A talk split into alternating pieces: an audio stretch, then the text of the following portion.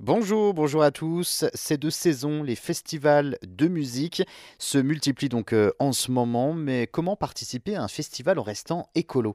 C'est la question que je vous pose euh, aujourd'hui. La plupart des festivals tendent effectivement à respecter l'environnement le plus possible.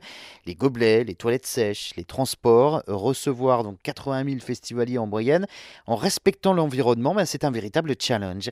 En 2019, une étude a estimé donc le bilan carbone d'un festival regroupant environ 50 000 festivals à 1000 tonnes équivalent CO2.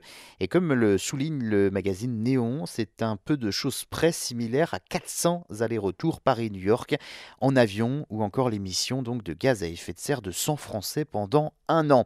Alors face à ce constat, il fallait donc réagir. Comment faire en tant que festivalier pour réduire son empreinte carbone en festival?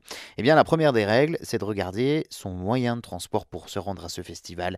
Comment je m'y rends? À vélo, en voiture, en train ou bien en avion. C'est le premier poste de pollution, le transport. Inutile de vous dire qu'il est donc favorable de privilégier le vélo. Ensuite, optez pour euh, le zéro déchet.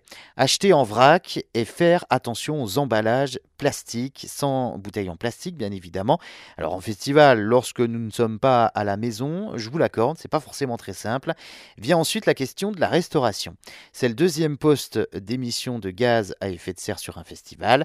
Pareil, hein, éviter les emballages plastiques, les couverts en plastique, regardez euh, si c'est de la nourriture locale, la nourriture bio, évitez la viande hein, qui produit donc 20% euh, de gaz à effet de serre donc dans le monde chaque année.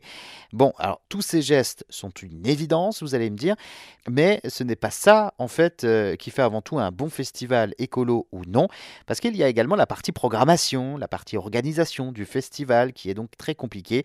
Comment faire venir des artistes, la partie affiche, flyer, pour la promo, l'énergie utilisée également sur scène et puis la gestion des déchets. Un récent rapport a montré qu'en réduisant donc les jauges des festivals, on pourrait donc réduire l'empreinte carbone d'un festivalier assez rapidement. Donc doit-on tendre vers des festivals plus petits pour sauver la planète?